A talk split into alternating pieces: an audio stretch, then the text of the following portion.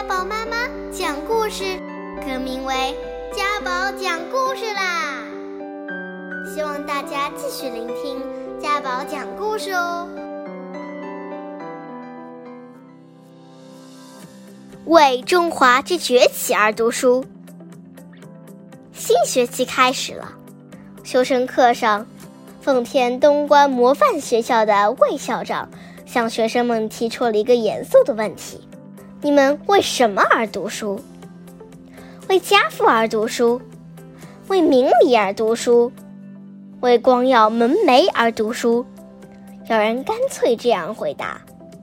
有位同学一直默默地坐在那里，若有所思。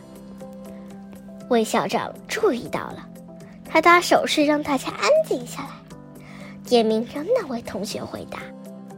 那位同学站了起来。清晰而坚定的回答：“为中华之崛起而读书。”魏校长听了为之一振，他怎么也没想到，一个十二三岁的孩子竟然有如此的抱负和胸怀。他睁大眼睛又追问了一句：“你再说一遍，为什么而读书？”“为中华之崛起而读书。”魏校长听了。高兴的连声赞叹：“好啊，为中华之崛起，有志者当效此生。”这位同学是谁呢？他就是周恩来，后来成为了中华人民共和国的第一任总理。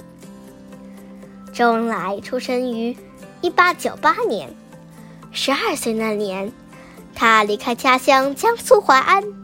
随回家探亲的伯父来到了东北，在奉天上学的时候，伯父告诉他，奉天有些地方被外国人占据了，不要随便去玩，有事也得绕着走，免得惹出麻烦，没有地方说理。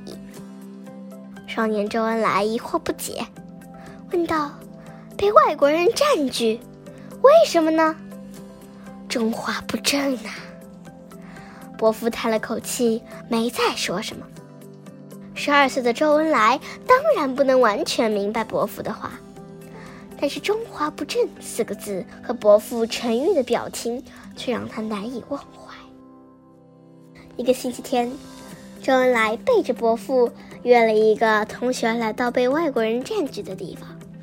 这一带果真和别处大不相同，街道上热闹非凡。往来的大多是外国人。正当周恩来和同学左顾右盼时，忽然发现巡警局门前围着一群人，他们凑了过去。只见人群中有个女人正在哭诉着什么，一问才知道，这个女人的亲人被外国人的汽车压死了。她原本指望巡警局给她撑腰，处罚这个外国人。谁知中国巡警不但不惩处肇事的外国人，反而训斥他。围观的中国人都握紧了拳头。但这是在外国人的地盘里，谁又敢怎么样呢？大家只能劝慰这个不幸的女人。此时的周恩来才真正体会到“中华不正”这四个字的沉重分量。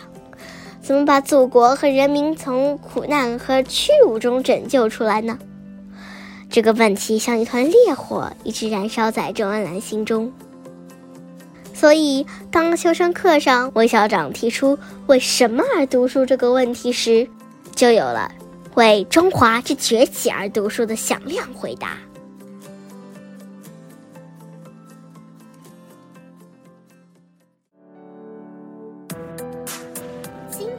就讲到这里啦，家宝讲故事，下周见。